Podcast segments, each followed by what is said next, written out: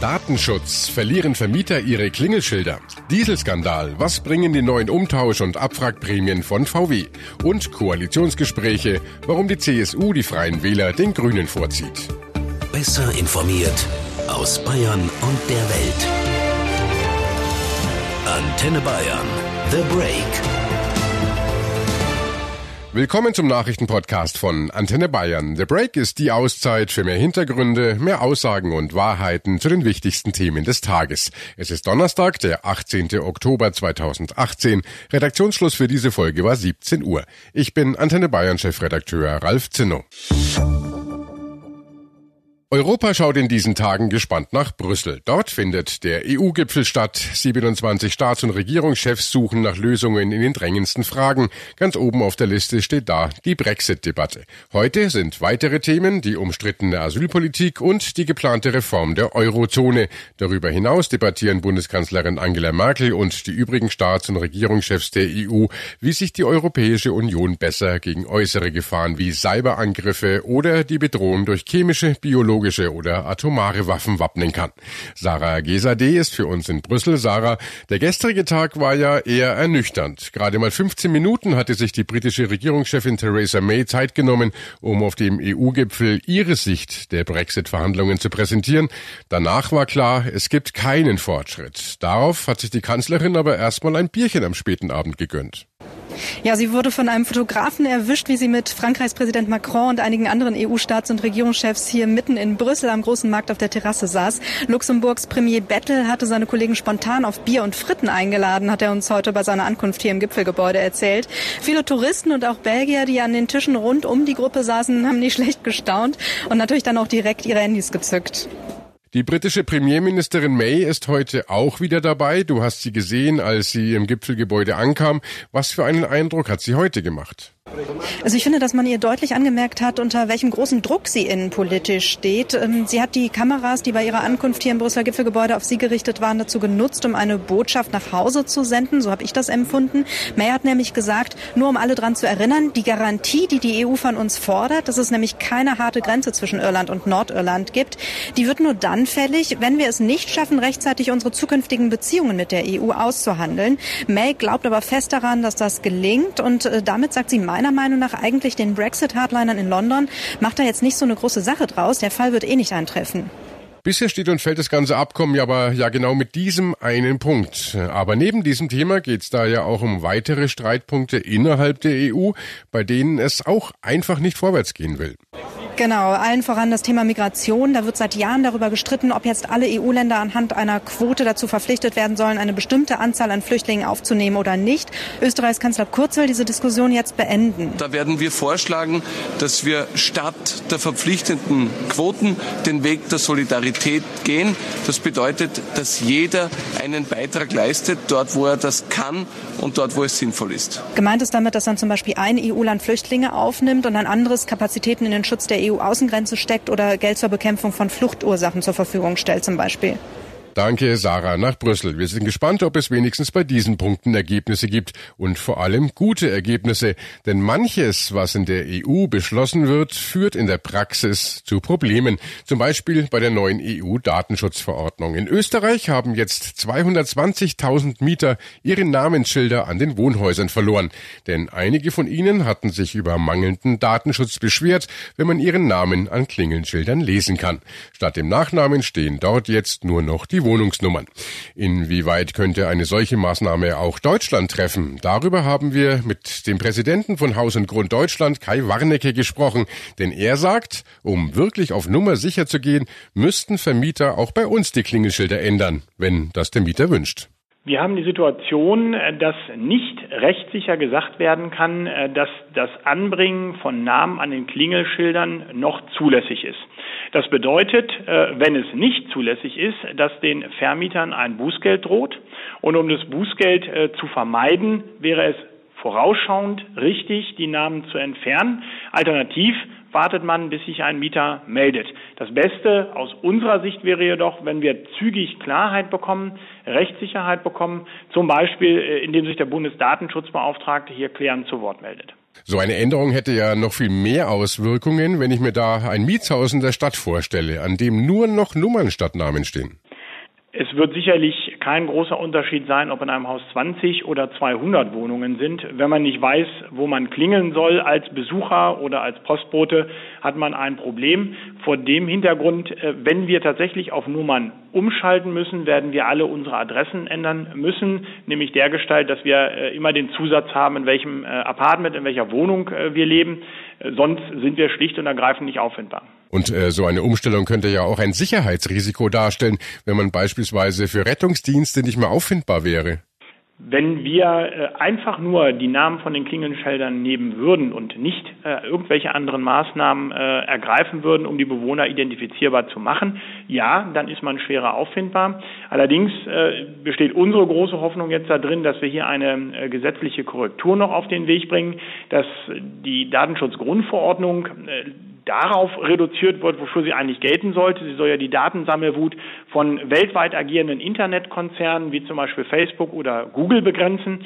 Und äh, nach meinem Kenntnisstand war auch im Europäischen Parlament niemals der Gedanke da, die, äh, die Namen an Klingelschildern entfernen zu müssen. Insofern äh, das gut gemeinte Gesetz ist an dieser Stelle wahrscheinlich handwerklich etwas schlecht und das wäre aus unserer Sicht das Beste, dass man das äh, korrigieren kann. Ein Mieter, der seinen Namen dann nicht an der Tür lesen will, äh, muss ihn nicht dran haben äh, und ansonsten können alle anderen ihren Namen dran behalten. Das ist ja eigentlich eine Lösung, mit der wir alle seit Jahrzehnten leben, gut leben können und warum sollte man das ändern? Auf der anderen Seite, es gibt ja Länder, die schon jetzt keine Namen mehr auf den Klingenschildern haben. Da funktioniert es ja mit der Post und den Rettungskräften. Äh, in der Tat, in anderen europäischen Ländern äh, ist es zum Teil absolut unüblich, den Namen an der Tür zu haben. Äh, das gilt nach meinem Kenntnisstand beispielsweise auch für Frankreich oder Großbritannien. Ähm, insofern sind die Auswirkungen dort nicht so stark zu spüren, aber es ist eben immer auch eine Frage der Gewohnheit, wie man mit etwas lebt. Die spannende Frage wird sein, ob wir unsere Gewohnheiten in Deutschland ändern müssen oder ob das EU-Recht uns erlaubt, diese Gewohnheit beizubehalten. Vor gut zwei Wochen haben wir hier in The Break exklusiv über die gerade beschlossene Umtauschprämie für Dieselfahrzeuge berichtet. Wir wollten wissen, wie setzt die Automobilindustrie die Umtauschprämie ein? Und das Ergebnis unserer Recherche war ernüchternd. Viele Marken hatten die neue Prämie noch gar nicht im Angebot und wenn, dann bekommt sie auch nicht jeder Dieselfahrer. Und das Erschreckendste, die Umweltprämie ist eigentlich mehr ein neues Etikett für den üblichen Rabatt, den man beim Autokauf sowieso bekommen würde. Denn bei den meisten Herstellern Umtauschprämie und Rabatte nicht kombinierbar. Heute hat nun endlich auch der Volkswagen-Konzern auf den Beschluss der Regierung und die drohenden Fahrverbote für Diesel reagiert. Der für dieses Thema zuständige VW-Manager Jürgen Stackmann bei NTV. Euro 1 bis Euro 4 Fahrer aller Marken, also nicht nur der Marken äh, Volkswagen, machen wir das Angebot einer sogenannten Umweltprämie. Wir möchten die Fahrzeuge vom Verkehr wirklich rausziehen, verschrotten und machen ein Angebot von 1.500 Euro für einen ab, geht dann hoch bis 8.000 Euro zu einem äh, Passat. Dazu gibt es eine attraktive Finanzierung von 1,99 Prozent, denn unsere Kunden äh, brauchen logischerweise Finanzierung für ihre Fahrzeuge. Das ist das nationale Programm, wie gesagt, mit äh, Finanzierung. Und für die 14 belasteten Städte gibt es eben mal dieses Sonderprogramm, wo wir die Fahrzeuge zum Restwert ankaufen. Das ist der DRT-Schwackewert. Dieser Restwert wird praktisch an die Kunden zurückgezahlt. Und dazu gibt es eben halt diese Prämien dann von 500 bis 7.000 Euro und die Finanzierung geht weit über den Rahmen heraus, den wir zurzeit im Markt haben als Unterstützung, sodass wir wirklich, glaube ich, ein sehr faires Angebot haben für alle Wechselwilligen, entweder ihr Fahrzeug ganz aus dem Verkehr ziehen zu lassen über die Verschrottung oder eben halt ankaufen zu lassen durch äh, unsere Handelspartner, äh, um sich dann für einen neueren Fahrzeug mit neuer Technik zu entscheiden. Puh, das waren jetzt eine Menge Informationen. Wir dröseln das nochmal auf mit Jörg Ratsch aus der Antenne Bayern Nachrichtenredaktion. Jörg, nochmal konkret. Wie funktioniert diese neue Umtausch- und Rabattaktion von Volkswagen? Ja, VW macht jetzt zwei Dinge. Zum einen wird die Abwrackprämie wiederbelebt und zwar in ganz Deutschland. Das heißt, wer seinen alten Diesel verschrotten lässt und sich einen Neuwagen oder einen Jahreswagen kauft bei VW, der bekommt äh, Rabatt bis zu 8000 Euro. Und dann gibt's nochmal Sonderrabattregelungen für die 14 Städte und angrenzende Landkreise, wo die Luft am schmutzigsten ist. Von diesen 14 Regionen betrifft das ja in Bayern derzeit nur München und äh, eventuell auch angrenzende Landkreise. Woher weiß ich denn nun als Autobesitzer, ob für mich jetzt die Abwrackprämie in Frage kommt oder ob ich diese besonderen Rabatte in Anspruch nehmen kann? Ja, diejenigen, die das betrifft, die bekommen den nächsten Brief vom Kraftfahrtbundesamt. Da stehen alle Infos drin und äh, das ist auch so eine Art Berechtigungsschein, wenn man dann zum Autohändler geht, um diese speziellen Rabatte geltend zu machen. Noch nicht ganz geklärt ist im Detail, wie Menschen aus angrenzenden Landkreisen oder Pendler informiert werden, denn sie sollten ja auch die Rabatte nutzen können. Details für einzelne Modelle will der VW-Konzern den Angaben zufolge voraussichtlich in der nächsten Woche veröffentlichen. Außerdem hat Verkehrsminister Scheuer angekündigt, dass auch Telefonhotlines eingerichtet werden, bei denen man sich umfassend informieren kann. Das, was uns umtreiben muss, ist, äh, dass wir eine Flottenerneuerung bekommen, weil die Hardware-Nachrüstung äh, nicht unmittelbar und sofort und kurzfristig umgesetzt werden kann. Äh, deswegen sind diese Prämienmodelle umso wichtiger. Die Umstiegsprämien werden jetzt auch von den Herstellern vorgestellt und deswegen werden wir eine intensive Informationskampagne machen. Wir werden an alle Dieselbesitzer, das sind 1,4 Millionen in den betroffenen 14 Städten, ähm, einen Brief des Kraftfahrbundesamts Amtes ähm, weiterleiten, wo alle ähm, Informationen enthalten sind, auch die verschiedenen Bürgerhotlines, die ich einrichten werde im Ministerium, aber auch die Hotlines der Hersteller. Das macht kein Minister, sondern das muss äh, zwischen Endkunden und Autohändler stattfinden.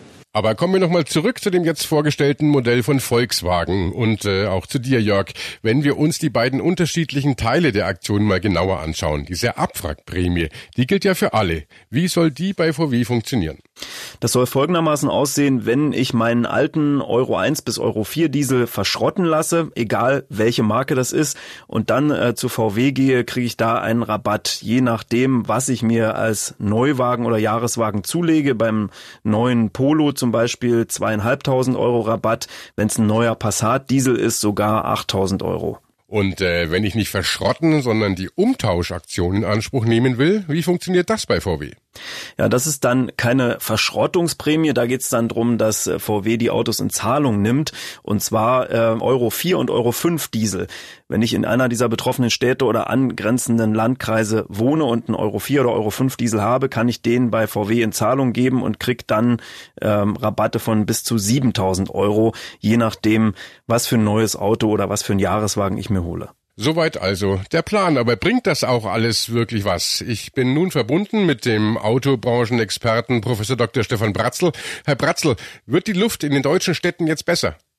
Grundsätzlich äh, kann schon solche Umtauschprämien einiges bringen. Sie können das ähm, NOx-Problem in den belasteten Städten durch den Flottenaustausch äh, ja, etwas mildern. Man muss grundsätzlich aber äh, auch äh, sich vor Augen halten, äh, dass hier auch wieder nur um ein Teilproblem angesprochen wird. Äh, wir müssen sehen, wie viele der Dieselkäufer tatsächlich diese Prämie auch in Anspruch nehmen können, die sich möglicherweise vor kurzem eben einen Neuwagen geleistet haben. Das Thema der Hardware-Nachrüstung wäre hier sicherlich für den ein oder anderen Dieselkäufer die bessere Lösung. Vor dieser teuren Hardware-Nachrüstung will sich die Automobilindustrie ja gerade drücken, deswegen gibt es diese Umtauschprämien überhaupt. Jetzt haben ja aber auch unsere Recherchen von Antenne Bayern ergeben, dass diese Umtauschprämien eigentlich nur gut klingen, aber wenig bringen. Denn Rabatte hat man ja immer schon bekommen. Wie sehen Sie das Modell der Umtauschprämien prinzipiell? Diese äh, Prämien können sich tatsächlich lohnen, äh, aber es kommt sehr stark auf den Einzelfall an.